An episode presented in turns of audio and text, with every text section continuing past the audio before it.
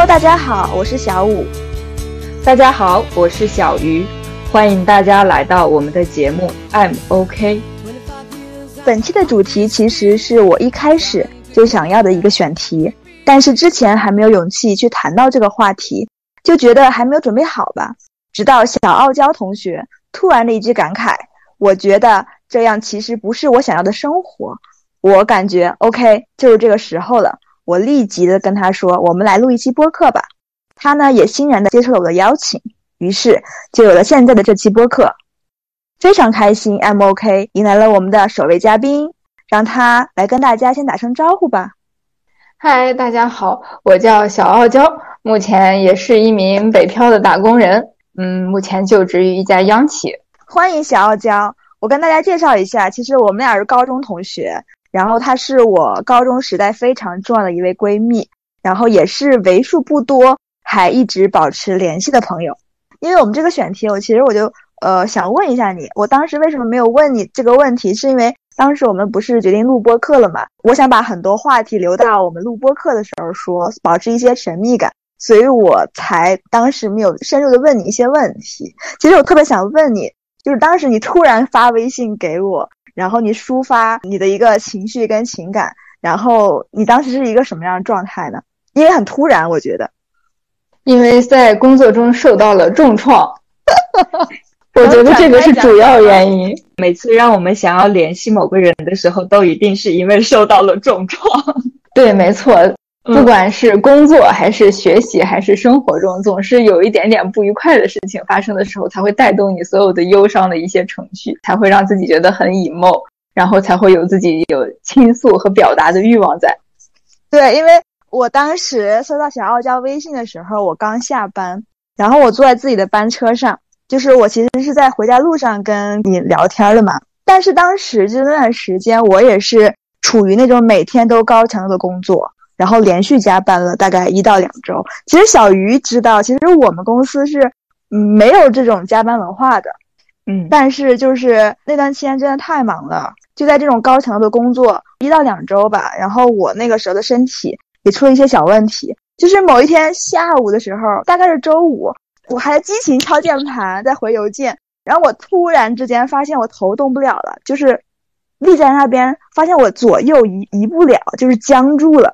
然后我当时真的吓一大跳，然后我赶紧就大声叫了一下我同事，然后他过来，他们我才发现哈，他们其实经常有这个问题，因为工作很多年了，可能有这种职业病。然后他们就过来告诉我说：“你按哪里呀？然后慢慢怎么移动啊？”就他们很淡定，我都已经吓到不行了。然后他们特别淡定，他们还在说：“哎呀，你这么小就有这种职业病了，心里真的是有点无法接受。”所以其实那段期间我也是很 emo，所以就找我时候，我觉得特有共鸣，你知道吗？所以就一拍即合，说 OK，我觉得我们要录这个播客。是的，那个其实长大了之后才发现，为工作确实是牺牲了很多，包括自己的时间，包括自己的健康。然后包括自己的理想，包括自己的兴趣爱好，通通都没有了。我 我觉得现在活着的一个唯一的一个信念就是啊，我要工作啊，我要赚钱啊，我以后要成家立业啊，我以后要生个小孩。然后我一想到小孩也要把我这样子的一个生活再过一圈，我就觉得很累。嗯，好像每一个阶段要做什么，好像都已经是冥冥之中被注定好的一样。不管是在什么类型的企业，然后也不管是。呃，从事什么样的工作，好像都逃不开这一系列的事情。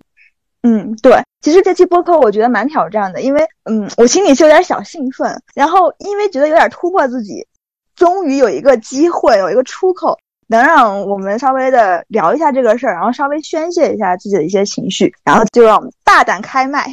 是的，我可以先分享一个数据，就是其实我是有做一点点小功课。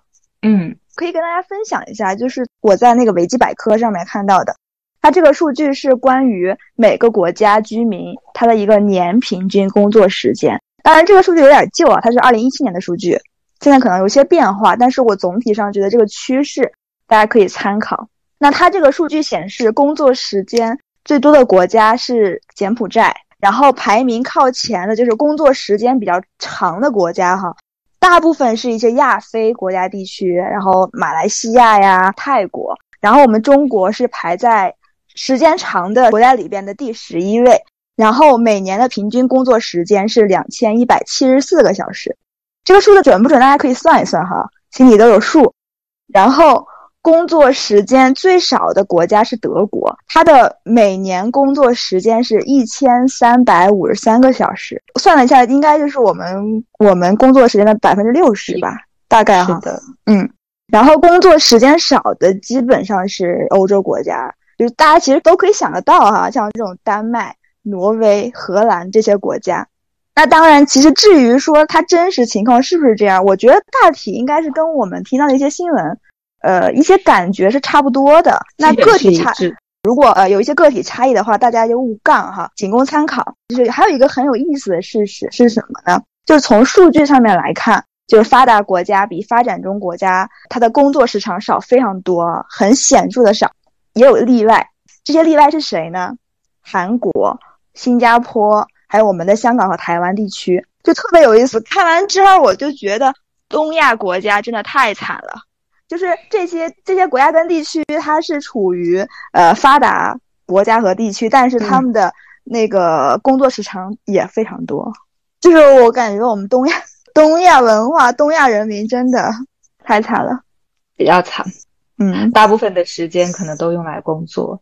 哎，真的是。如果不工作，生命还有意义吗？生命就是工作，工作就是生命。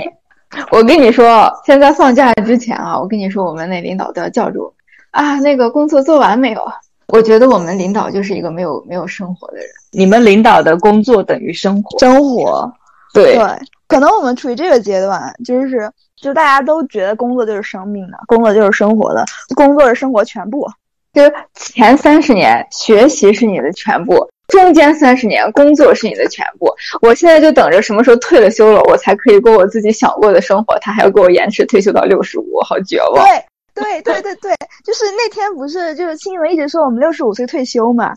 真的就是这个那天看到那个文章，就朋友圈有个调侃的文章，就那天晚上深夜，我还不是发给你们了吗？嗯，那天晚上我真的真的没睡好，真的就想了一下，在这种工作强度下。然后还有在这种就有点畸形的内卷，甚至是内耗这种这种状态下，我们还能干到六十五岁吗？这还是个问号。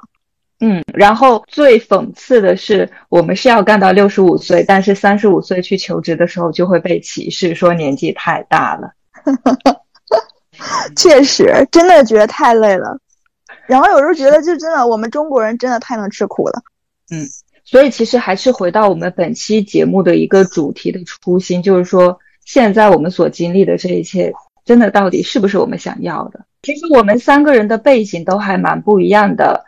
呃，比如说我们的小傲娇，她是央企背景；然后我们的小五主播，他是外企背景，啊，也是五百强的企业。那我的话是民企背景，啊，在这个领域划分来说，也是属于龙头。在很多人看来，可能我们。都还是蛮不错的，但是错不错只有自己知道。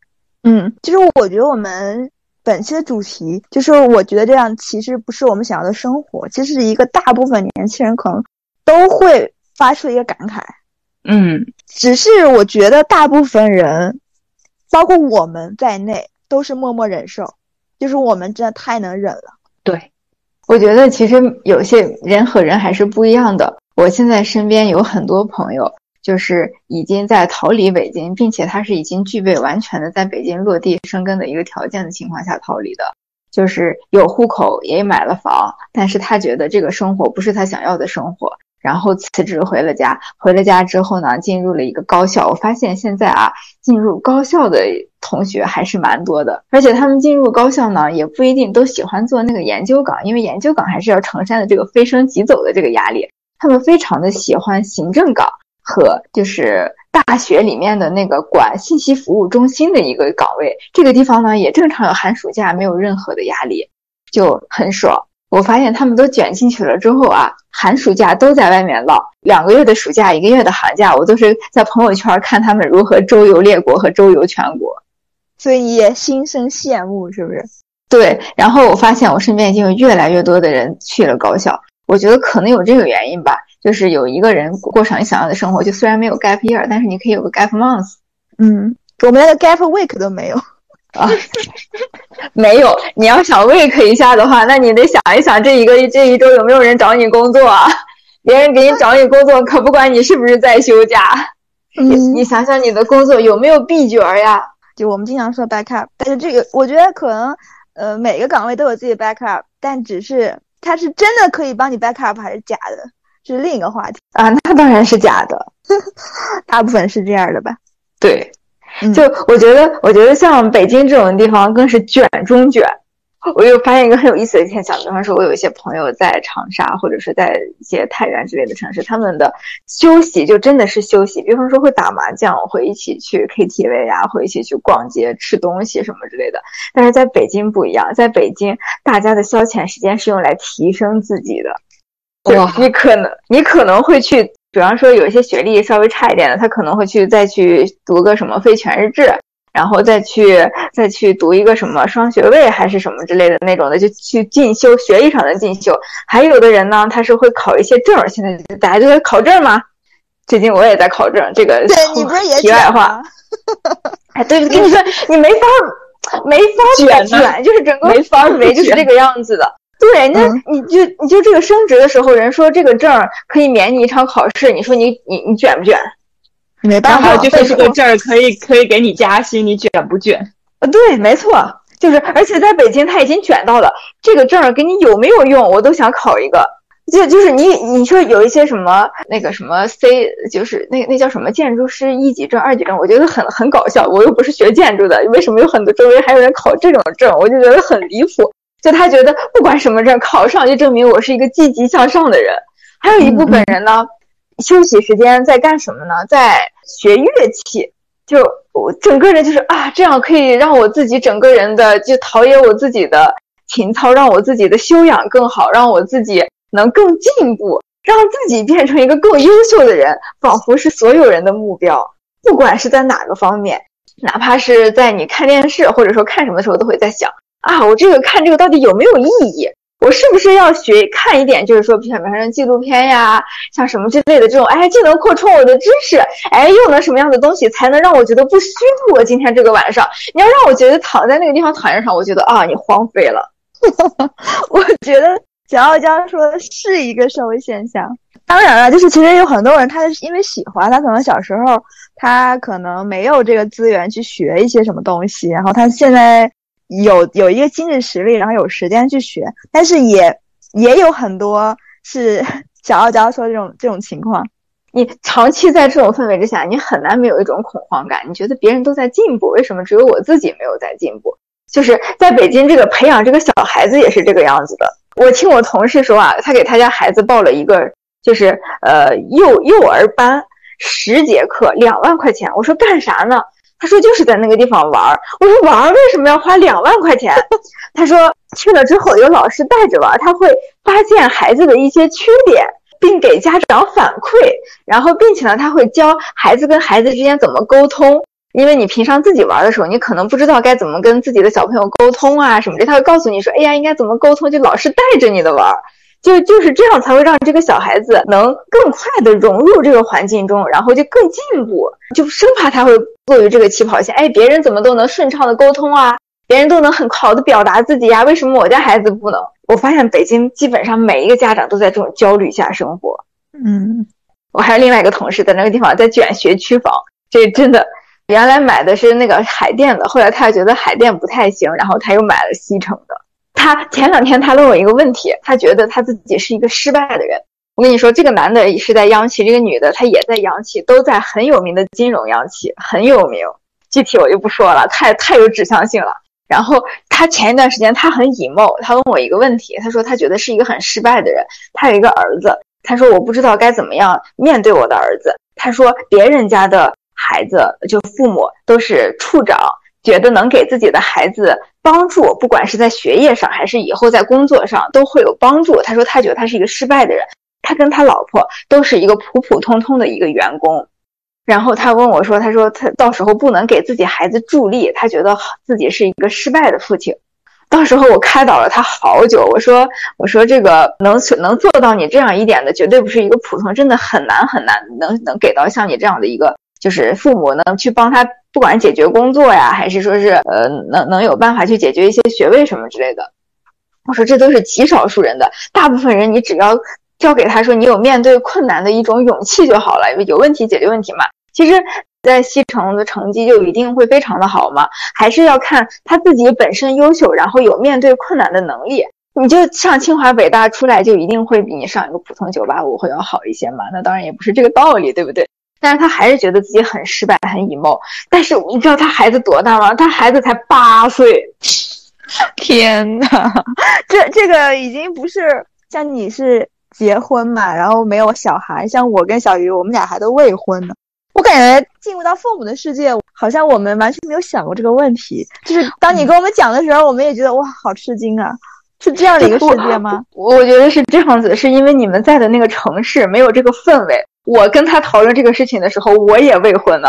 但是他觉得我是一个比较有想法的人，所以他就是有的时候心情不好，愿意跟我聊聊天，也就是这个原因。因为他觉得我是一个相对而言比较和缓的人。他说他之前碰到了很多朋友，也不能说朋友，就是同事什么之类的，就说啊，这个事情你没有你没有成功，一定是你不够努力。你努力了，你一定能成功。我说你，你先不说，我这个人他是亲美的啊，就是说这句话的人他亲美的，我当然可以理解他说这句话的背景，他自己就很优秀，所以他干什么事情执行力起来也很强，人家自己的个人能力也很强，所以他做的成功不说百分之百吧，百分之九十是可以成功的。但是，一般人是没有这个的，一般人也没有人家这个信息能说得出人家这样子话。我觉得大家每一个人都活在一种焦虑之中，就是你没有没有孩子的就开始在焦虑自己有孩子的一个事情。我觉得这也是北京这个生育率比较低的一个原因之一，就是大家每一个人想的都很很久很久，都是想的可能十几二十年之后的事情。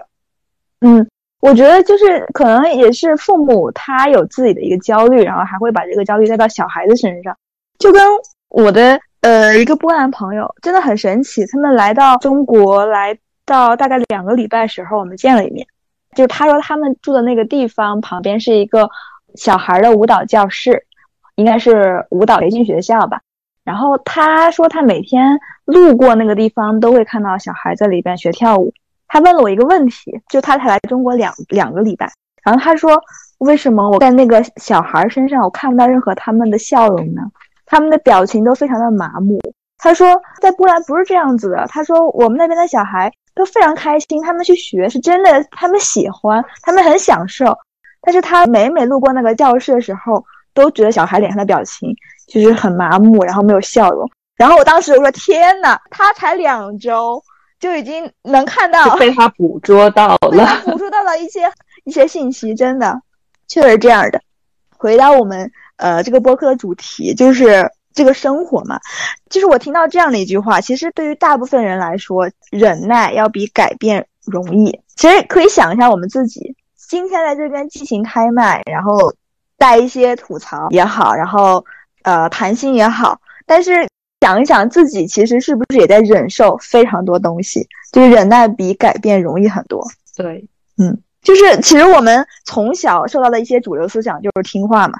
顺从，然后每个人，大部分人吧，都有一个主流的设定，就跟小傲娇前面提过的，先好好学习，然后考上理想大学，然后考上本科还不够，你还要继续考研，然后考完研以后，对，然后找个好工作，找个好工作不够，要找个好老公、好老婆，对吧？然后买房、生孩子，然后进入到下一个循环，这样继续对自己的下一代，真的就是这样的生活。现在想一想，真的是我们想要的吗？就是我们的人生难道没有别的选择吗？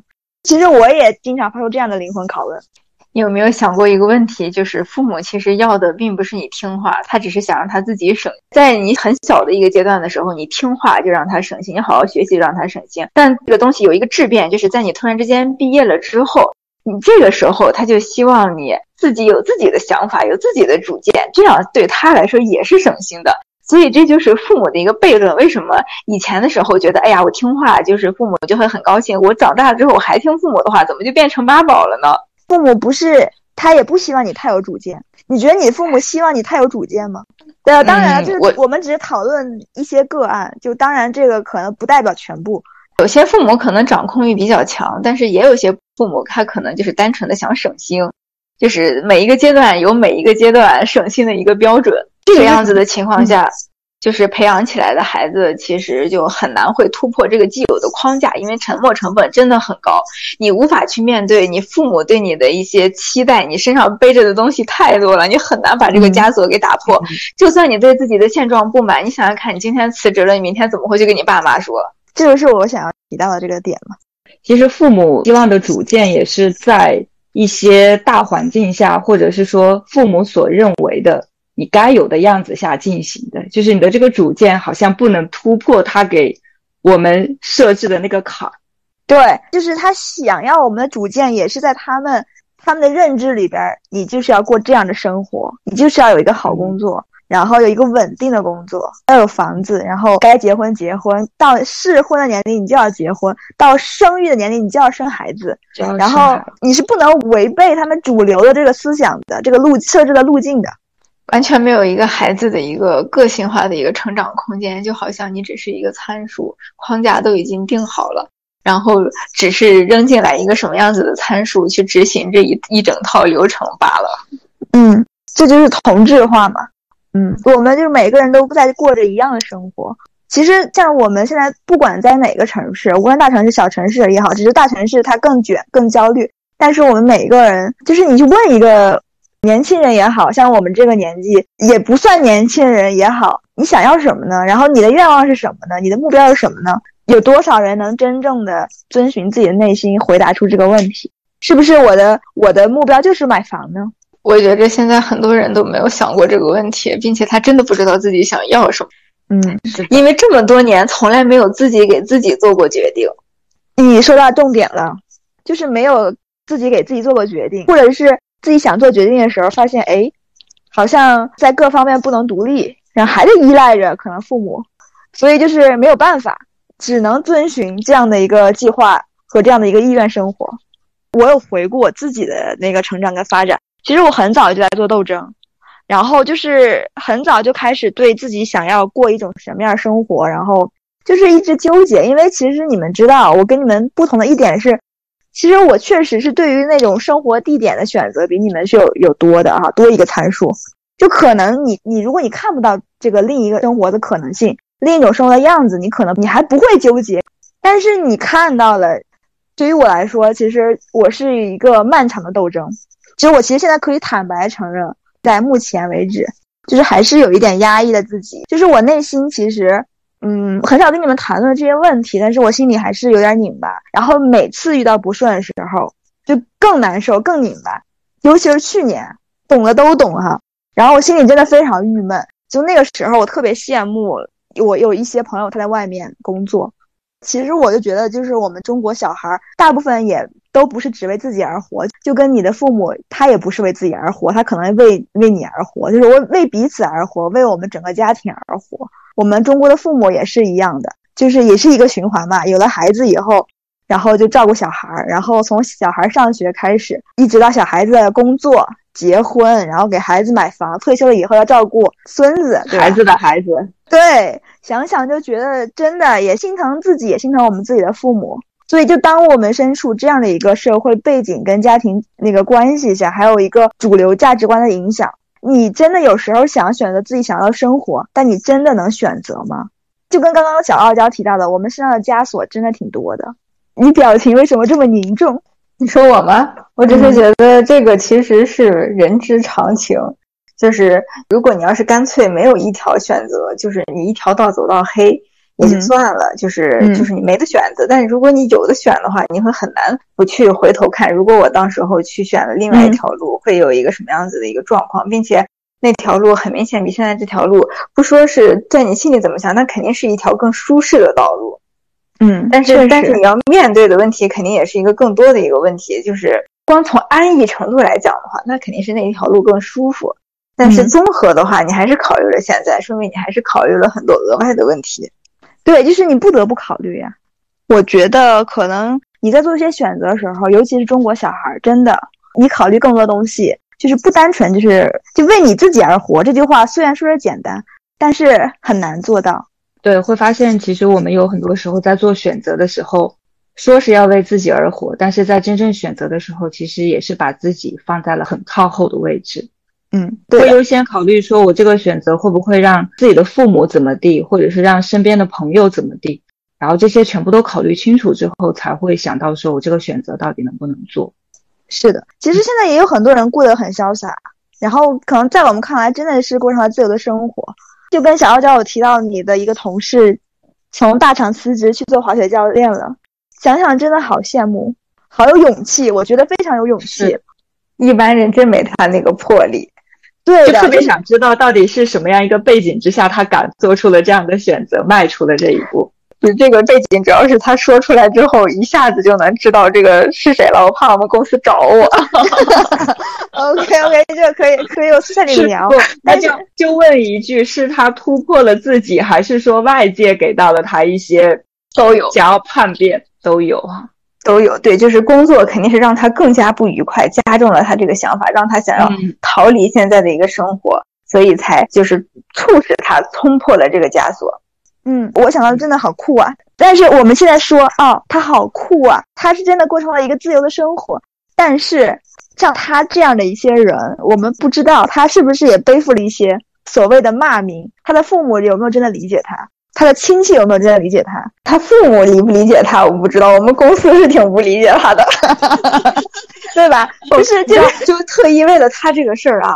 我们公司还发了一些消息，就是说要清查什么事情。我不知道这件事情会不会对他有什么影响，但是我觉得还是有点离谱。呃，我不觉得他离谱，我是觉得你们公司这个事儿离谱。我我我我也是这么对我就是说这个事情就本身就离谱。我觉得这也是让他逃离这个现状的一个原因之一吧。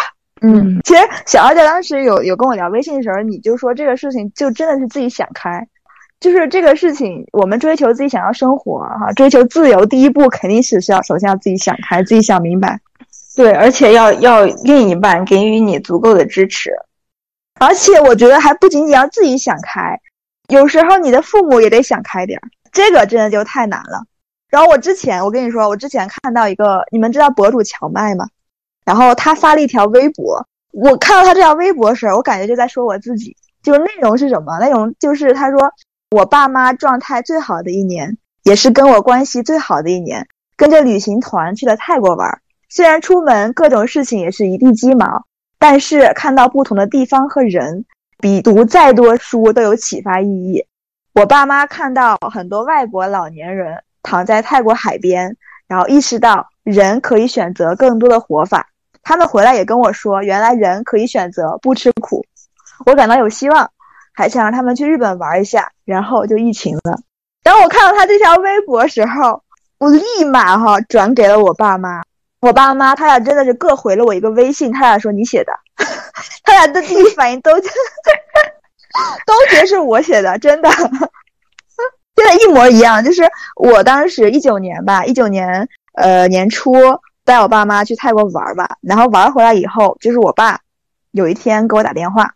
就他跟我说了一些绝对不像是他说出来的话，意思也是说他意识到人可以有很多不同的活活法。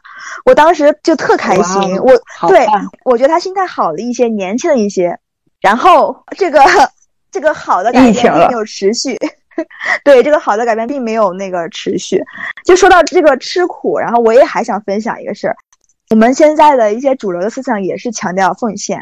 强调吃苦，公司也在宣扬说你要有奉献精神，对不对？加班，对吧？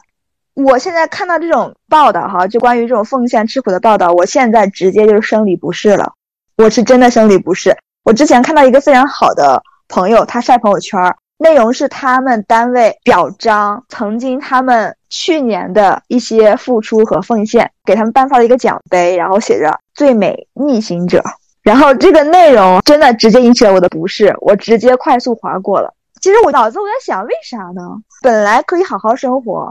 我觉得如果要是说这个付出是必须的话，就是说如果真的是你是被需要的那一方的话，我觉得如果需要我也会去付出的。但是我不希望是没必要的付出。嗯，我就在说没必要的付出与奉献。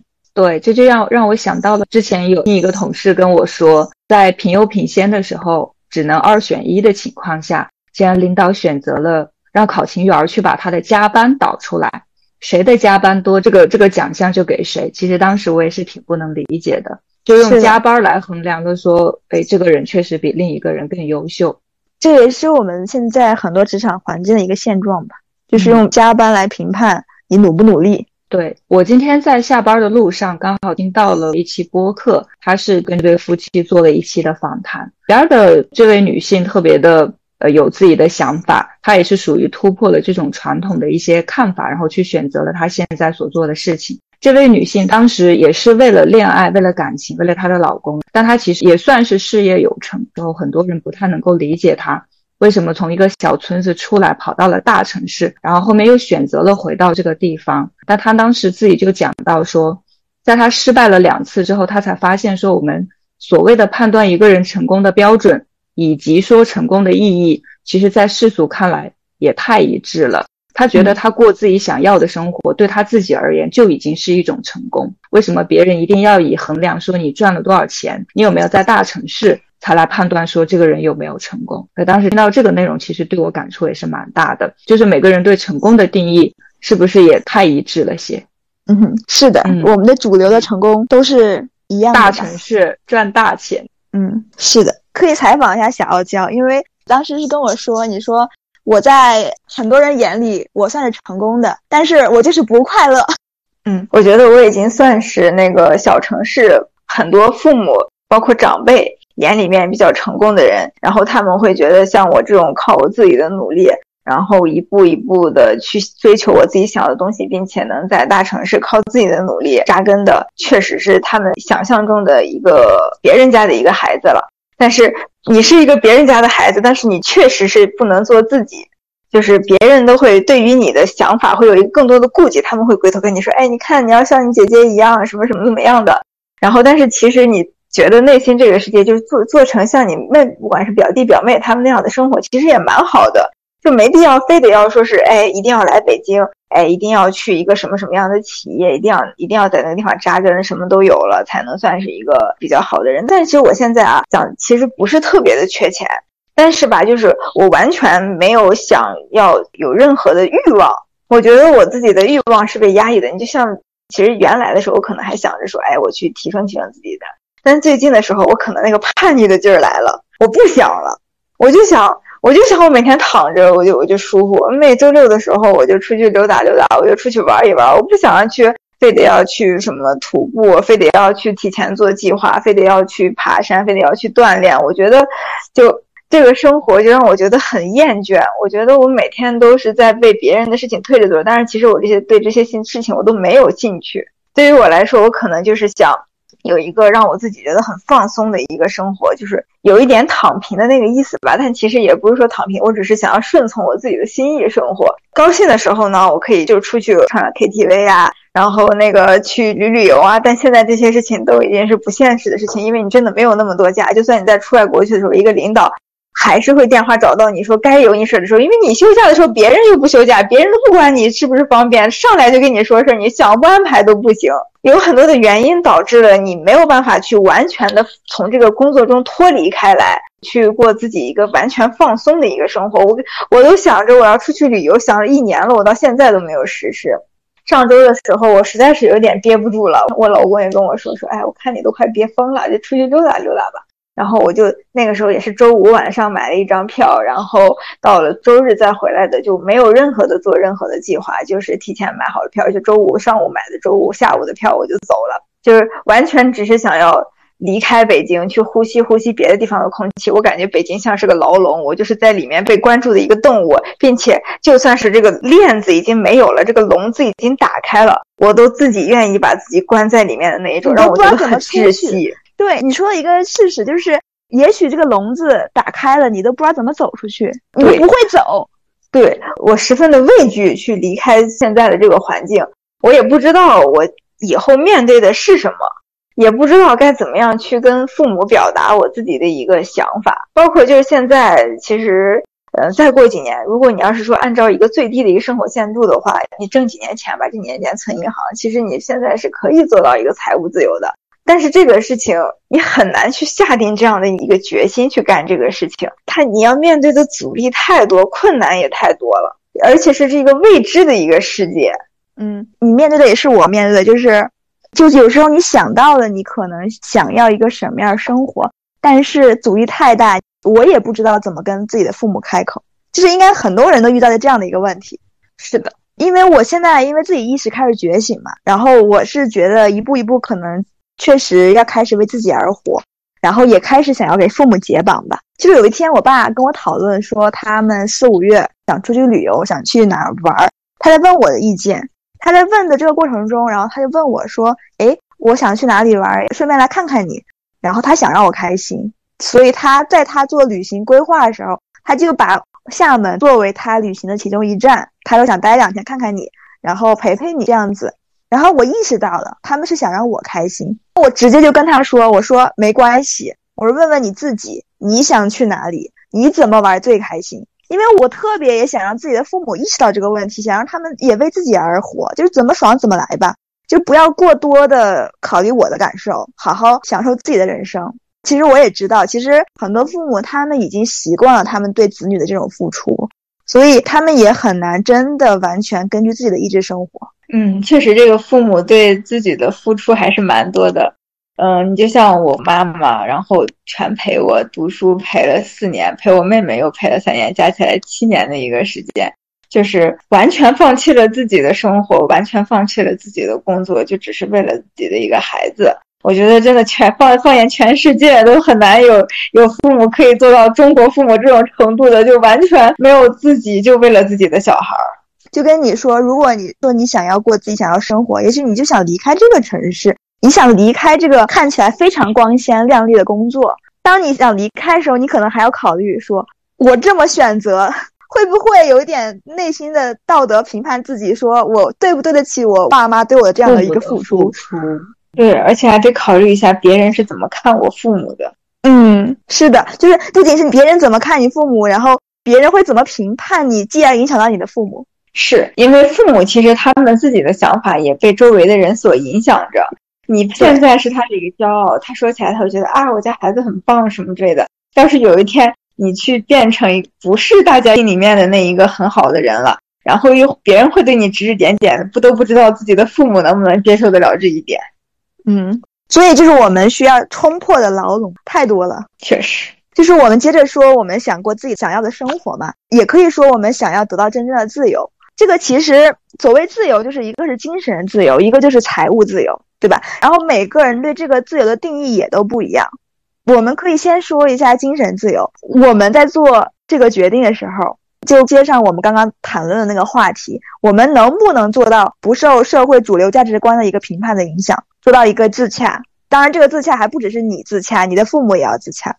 然后我听到放学以后的一期播客里分享一句话，我特别有感触。他说到：“真正的自由就是不再寻求认可。”当我听到这句话的时候，其实我内心是被瞬间点亮了。我一直记得这句话，然后我也觉得我，我现在此时此刻我需要的就是这样的一句话。因为什么？其实，呃，我没有跟你们讲，我没有跟任何人讲，只有我男朋友知道。我最近在做心理咨询，我跟咨询师也聊了一些我自己过往的一些经历嘛，就说到了我这个人其实是特别要强，然后自尊心也特别特别的强。就是小鱼知道。我有跟你分享过，我是不希望别人对自己有不好的评价，我是特别在意别人对我的看法的。就比如说，我工作中如果遇到别人说我不好，说了一句我不好的话，我真的就是一开始刚开始工作的时候，我可以一晚上都睡不着，就难受，一直在想自己为什么做的不好。但其实后来你会发现，说他就是随口那么一说，他就根本不在意，但他这样不在意，却引发一个对于我来说心里的一个很难受的一个状态。精神内耗，对，就类似于这种很多很多的小事儿。当时我谈到这个问题的时候，咨询师他就问我说：“就算别人说你做的不好，就算别人批评你了，对吧？”他问我后果是什么呢？有很严重的后果吗？就当他问我这句话的时候，我回答不出来。然后我突然意识到，好像真的就是有什么大不了的呢？就算别人说你做的不好，有啥后果吗？好像没有什么后果。就是很多这种小事儿，就让我就意识到，确实是真的没什么后果。那我为啥还要让自己难受呢？就还比如说，就是我不是二零二零年时候冬天嘛，我不是一个人装修那套房子嘛，是我一个人装修的。然后装修好了以后，呃，我父母来来的时候，还有包括我现在的我男朋友来，然后其实我不止一次的问过他们啊，我说，哎，你们看我一个人把这个家弄好了，你们看我厉害吧？我问过他们好多遍这个问题，就其实就是我自己满意，我自己觉得啊，我很舒适，我很厉害就好了。就那一刻也很需要他们对你的认可和对对对。然后我就为啥不确定，我非要听到他们嘴里说出“你厉害”这三个字儿呢？就是在我过往的这种经历里面，认可这件事情对我太重要了。这也是在精神层面上就把我绑架了。就当我意识到这个问题的时候，其实我就决定说，有些事情就放过自己吧，让自己松弛一些。其实小鱼也能感受到，上期我们就聊松弛嘛，就这就是我现在需要的。我想慢慢的给自己解绑，所以就是。真正的自由就是不再寻求认可。这句话其实现在对我非常非常重要。我觉得这也是我们很多人在追求自由的一个过程中，他必须要经历的一个过程。可能你们没有像我这么这么极端，你们有没有类似于这样的一个经历？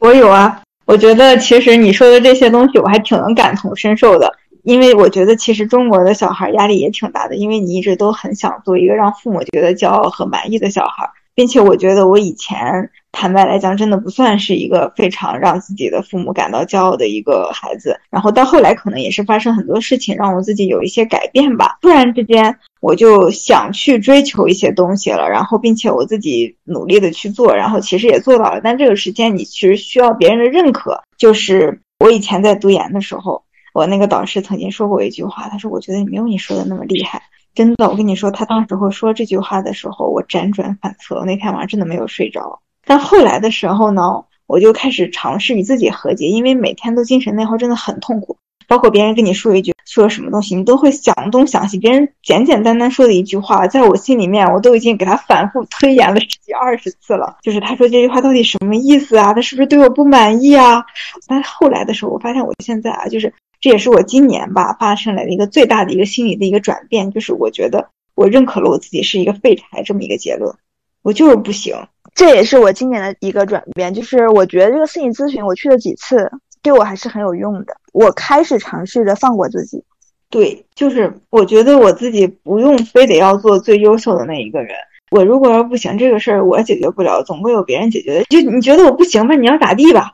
对，包括那个，就像是一些绩效啊什么之类的，只要你不在乎，就好像那家说的是，只要你不想当副科，你就是正厅。又是一个非常小的事情，就这个礼拜一，因为今天周四嘛，哈，礼拜一的时候，那天真的工作非常累，就是那天异常也非常非常多，我很少，我下班之后很少接电话，然后那天就是很神奇，那天临到下班。然后有一个非常急的事情，然后我一到家就开电脑处理，处理了大概一个小时左右，我关上电脑了。我刚关上电脑，就开始又有各种电话打过来了，一直这个电话基本上我就是隔一会儿接一个，隔一会儿接一个。那天就很神，我接到八点半，但是呢，从我六点多关上电脑的那一刻，哈，接两个小时电话，我那天我就说随便吧，摆烂吧，我绝对不开电脑。所以我就一直接电话，然后我没有去开电脑，用电脑发任何一个邮件去处理任何一个系统上的问题。我就在说，我就是不干，能怎么样？能有什么后果？明天不是一样能处理吗？所以那天我就是强迫自己，就是没有像曾经一样，可能哇，嗖的一下把电脑拿出来，然后疯狂处理一些事情。那天我就是想放我自己，我就想躺平呢。对，啥事儿都没有，第二天照样开开心心上班，就该咋咋地。所以我突然觉得很爽。给自己的压力确实是太大了。嗯，我觉得跟我们自己压力太大了。其实我觉得小鱼你也感同身受，因为其实我跟小鱼是经常沟通一些包括工作上的问题的，很多共性。其实听完你们俩的分享之后，我觉得其实我也是一个特别在意别人对我认不认可，我也会很在意这一点。但是今年，我觉得从我们做播客开始，我感觉我这一点就已经得到了治愈。以前的时候。呃，因为现在我也会有带一个小团队，以前我就总觉得，如果这个事情我没有去亲力亲为的跟大家一起去做，这件事情就会没有我想象中的那么完美。这是我最开始的认知，就会导致我在刚走上管理者这个岗位的时候，我会开始我变得更加的忙碌，然后忙碌了半天，发现自己的 KPI 反而没有完成，直到有一次哈。当然，因为什么原因就不说了。但直到有一次，因为一些问题，所以我没有参与到那个项目当中去，就是我的团队成员自己去独立的完成。我发现说，大家的结果其实也没有很差，而且跟我所判断的也是一致的。就在那一刻，我会觉得其实可以说是自己把自己想的太重要了，或者是说自己会以为自己关注的那些细节也会是别人所关注的。但是对于整个大的事情来看，它其实没有任何的影响。所以从那一刻开始，我也就放过了自己，真的放过了自己。今年还有一个主题就是疗愈吧。嗯嗯，开始慢慢的去找一个方式去自洽，就是跟自己和解。是，就是我们以为说最开始自己很在意的那些东西，当有一天它以自己所不以为的那种方式发生的时候，发现结果也不会差的时候，我们就觉得，嗯，还好。我们前面是在聊这个精神自由嘛，就是我们可以再说到物质自由。就我们可能想要生活嘛，肯定还是需要一些物质加成吧。就是你肯定是说先活着，然后再说生活。嗯，但其实对于这个物质自由的界定，那每个人都有他自己的一个标准。那有的人觉得我吃饱穿暖，然后我想干什么干什么就足够了，这对于他来说也是已经实现物质自由了。那有的人可能会觉得我需要多少存款，我需要多大的房子，然后这样才觉得踏实，甚至几套房子都不够。所以每个人的标准其实都是不一样的。说到这里，其实我想突然说一个小事儿。我男朋友他在几年前他开始工作的时候，他就给自己设定了一个养老账户，然后每个月往里存一些钱，他是给自己以后养老用的。就当时几年前我听到他这么做的时候，我真的我内心觉得哇塞，好离谱啊！我当时真的觉得很可笑。我想你才多大呀？因为几年前嘛，我们才二十多岁刚毕业，就想这么远的事情。然后我现在回过神来，我现在看小丑竟然是我自己。是的，他其实很早就开始给自己规划。我觉得我也是属于给自己规划比较早的人，真的很厉害。小五是咱俩落后了，是我们俩落后的。对，那个时候就要想，就是要到达到底要得到多少的一个存款，然后才能让我衣食无忧的过完我的下半辈子。这么一个想法，就是一直在，我也一直在为我自己的这个目标而努力。那目前看来呢，我觉得其实它也不是一个非常难达到的一个目标，只要你自己不要跟自己较劲，其实我觉得这个目标还是挺容易达到的。嗯，就但我觉得，我觉得其实这个对于我来说，确实物质上的这个东西是次要的。对于我来说，确实还是让我觉得这个精神让我觉得时刻都很紧绷着，让我觉得这个无法能很高兴、很愉悦的干这个事情。因为我这人其实没有什么物质欲，我老公就说我生活乐趣就是攒钱。哎，这点真的是你其实物欲非常低，但是我跟你恰恰相反。应该说去年的我还是物质欲非常强的一个人，然后我是慢慢开始觉得不能再这样下去了。再加上跟我男朋友一起生活，他对我的影响，他的物质欲是极低的一个人，但是他是对钱这个事情非常有规划一个人。然后我现在慢慢物质欲望也不能说没有，但是跟我。以前的我比起来，真的降到很低了。嗯，我觉得你应该很难想象，假如方说是啊，我挣一千块钱，我可以给自己存九千九的那一种，赚一万啊，你赚一万块钱还可以存九千九的那一种。因为我基本上都是很少会买衣服，包括我自己吃饭的时候，我也会规划我每顿饭吃多少钱，然后剩下的钱我要存起来。我确实对这方面的规划的比较少。我老公跟我在一起了之后，他就跟我说：“他说花点钱吧。”那我是恰恰相反，我有时候买衣服，然后我男朋友问我：“你买这件衣服是为了什么呢？” 然后 我想说，我我是不是有一件类似的呢？他 对，然后我就想回答他，是为了我自己爽啊。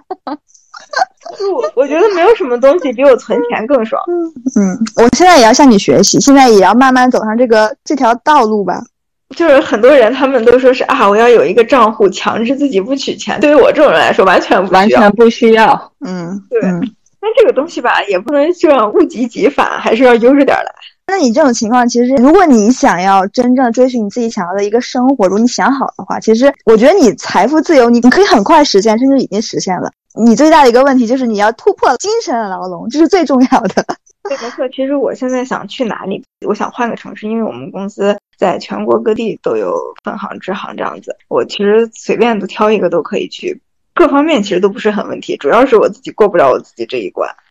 嗯，所以你的你追求自己想要的生活，然后也就仅仅是还在你们公司，只是换个城市这么简单吗？我要跟你说了，我说我就是 典型的中国小孩。你能不能大胆一点？我就是做梦我都不敢做一个大的。对呀，让你让你激情开麦，你做梦你都真的就是从你对换一个城市还要在这个体系里，然后我就觉得 非常的不大胆。是，确实，你那股刚开始录播课那股劲儿呢，激情开麦的劲儿，到现在怎么已经蔫儿了，已经怂了，开始我激情不了了。发现就是就是，嗯，确实，你要说我喜欢不喜欢现在的生活，我肯定是不喜欢的。真的，这个毋庸置疑。我喜欢的是那种自由自在的生活，就是我特别喜欢，就是那种，比如说说是一年中有十二个月，我可以有三到四个月是我自己的一个生活，就是我觉得这样子的一个生活会让我觉得觉得很好，并且我希望是一种完全隔绝的一种生活，在这三个月里面，真的没有工作的事情来找我。然后能够让我放放松松的去走，而且并且我特别不喜欢那种特别走读式的那种就是旅游。我最喜欢、最享受的一个事情，就是在陌生的城市悠悠闲闲的在别人的路上散着步，吹着陌生的风，吃着陌生的东西，然后去在陌生的地方交不同的朋友。哎，每个地方去打卡式的那一种，其实根本不是我所想要的一些生活。我喜欢的是一种慢节奏的去体验别人的生活的一种快乐，不管是在国内还是在国外。因为在国内，其实我们有很多的一个城市，包括像新疆和西双版纳，我其实非常向往，但迄今为止我都没有去过。原因有很多啊，就是最近几年的情况大家也都了解。再者就是没有假。很现实的一个情况，嗯，就是甚至呢，怎么说？你要说啊，我就请事假，能不能请？能，但是呢，就是你很难放得下那个，就是你负责的这一块事儿，它就是在你手底下这一块事情，你走了，没有人处理了，你很难就说啊，这个事情说我就不管了。你只能说是，哎，我今天的这个事情我可以明天再做。但是你如果真让你说是这个事情，它的前途与你无关，干成啥样都跟你有关，这个真的做不到。就是我就算在外面，有人给我打电话，我也在想，哎呀，就把这个事情你得把它这么做，给他弄么好。你要找谁谁谁，都得给他安排的妥妥当当的，这样我才觉得，哎，就是我才安心。这个事情没有搞定之前，我自己的心就是提着的。嗯，所以就是离那个精神自由，就是还有漫长道路要突破自己。的。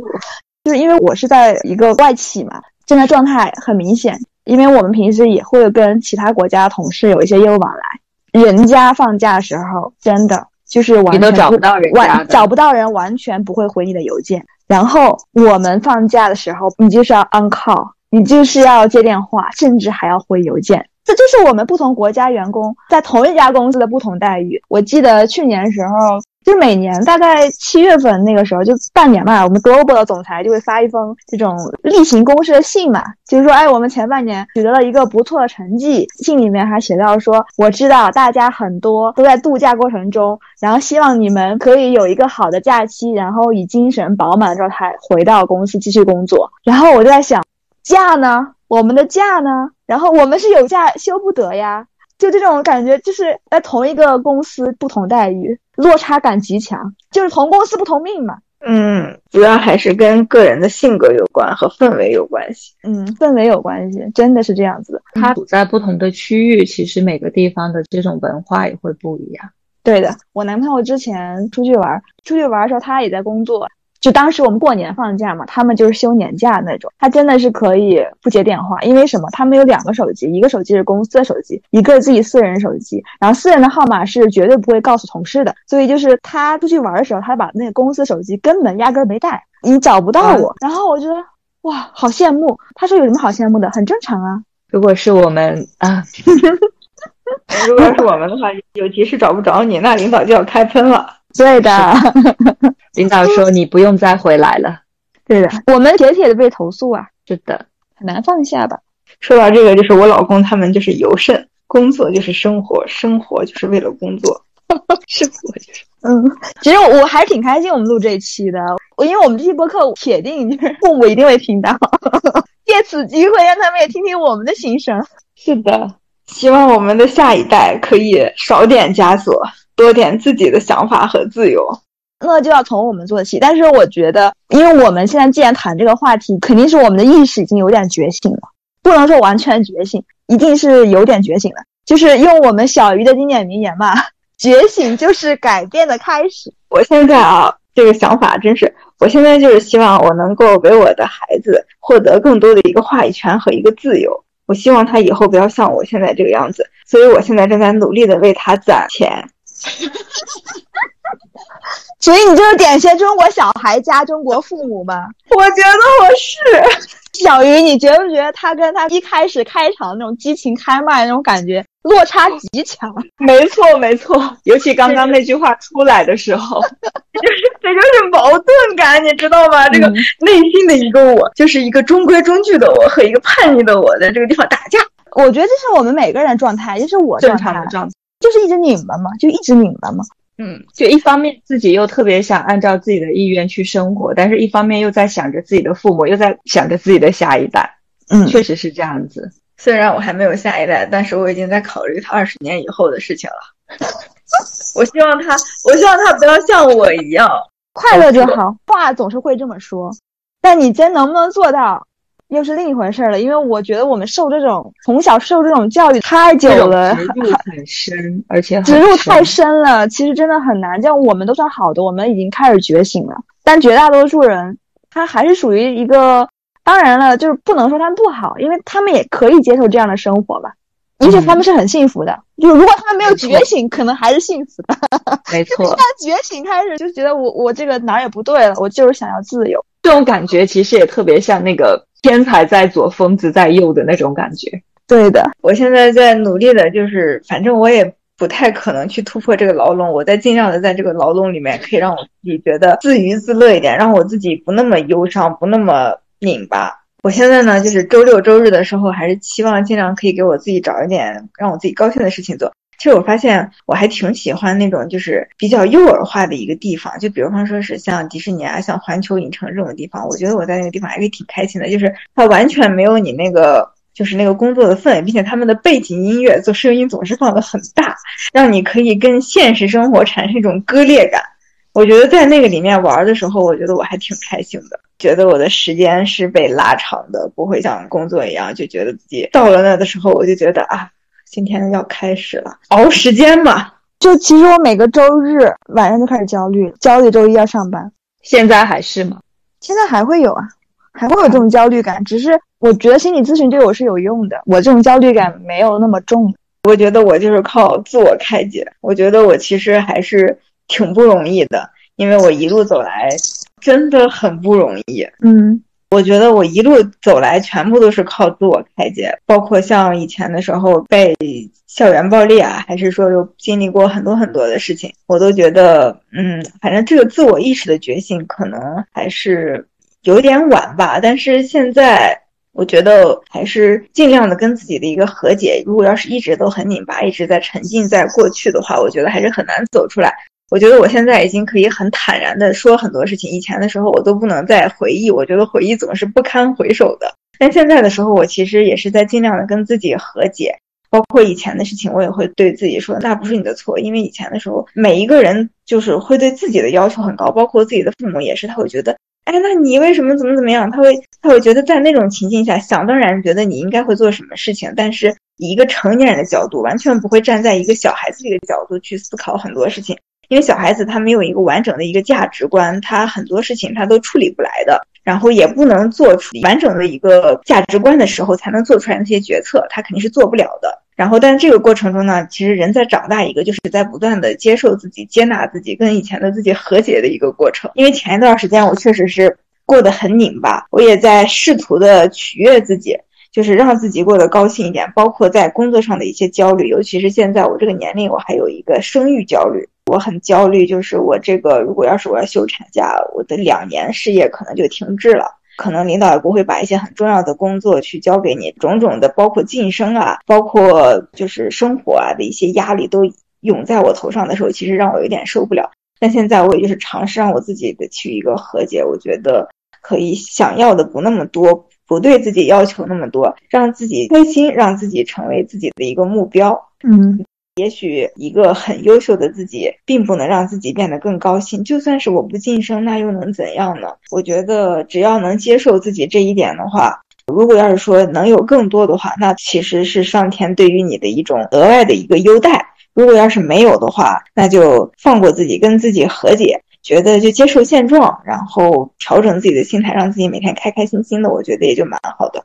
嗯，其实前面聊了这么多。我有的时候我自己也会陷入这种，在最开始的时候，我们说到盲目的考证，或者是盲目的去提升自己，就是一定要让自己很忙，才会觉得自己没有虚度每一天。我曾经也会有这种状态，也会有这种焦虑。但是一段时间之后，当我停下来反思的时候，我发现说，在这个过程当中，我完全忘了我自己需要什么。我完全忘了我做这些到底是为了什么，以及说我学这些到底对我想要的那个需要点有没有任何的帮助。在我意识到这一点的时候，对，就是改变的开始。然后就是从我那一刻开始，我就会停下自己的脚步，我会问自己说，我学的这些证到底是为了什么？是提升我自己的专业能力吗？OK，是。那我提升我这个专业能力，我到底需要考哪些证？我罗列了一下，发现说其实并没有自己想象的那么多。然后这个时候，你的生活开始变得有节奏感，至少在卷的这条路上，你可以不用那么卷，然后不用担心说别人在考这个东西是不是会影响到自己什么，因为那不是我想要的。你可以考，但是跟我没有关系。我想总结的一句话就是，有的时候自己会陷入焦虑也好，或者是说不知道自己想要什么也好，或者是说盲目的卷也好，其实还是背离了自己的初心，也忘了以终为始。当我们想要的那个终点摆在自己面前的时候，我想要到达这个终点，我路途上到底要经历什么，而不是跟着别人走，别人要怎么走我就怎么走，这样子自己会很累，自己也会很盲目。把握住自己的目标，还有一个就是不要活在别人的期盼中，对，不要渴求别人的认可，不要被别人的说他怎么怎么地了，要向他学习，也不要被这种言论去带偏。我不一定需要向这个人学习。所以，其实我们今天就是来讨论这个现状嘛。然后，其实我们是不讨论任何实际的 solution 的。是的，是的。嗯，然后用小鱼的经典名言来说：“觉醒就是改变的开始。”为了真正的自由，我们是需要想清楚自己的实际需求，然后有一个详细的计划，再朝着自己的目标一步一步努力的去实现，去最终过上我们想要的生活。然后有一句话是这样讲的：“生活会惩罚模糊的愿望。”奖励清晰的请求，希望我们可以勇敢，可以打破常规，去过上自己想要的生活，好好的去享受属于自己的人生。希望大家都可以意识到，其实我们可以有很多种选择，我们的人生不吃苦也可以。今天非常的开心，然后小傲娇来做客我们的播客，因为我们的播客迎来到我们的首期嘉宾嘛，是一个非常非常值得纪念的时刻。没错，然后也希望未来小傲娇能真正过上自己想要的生活，然后也希望在这过程中我们可以经常来一起探讨。欢迎小傲娇经常来我们的播客做客。好的，谢谢。那我们今天的播客就到这里吧，我们下期见，下期见，拜拜，拜拜。Parkinson's.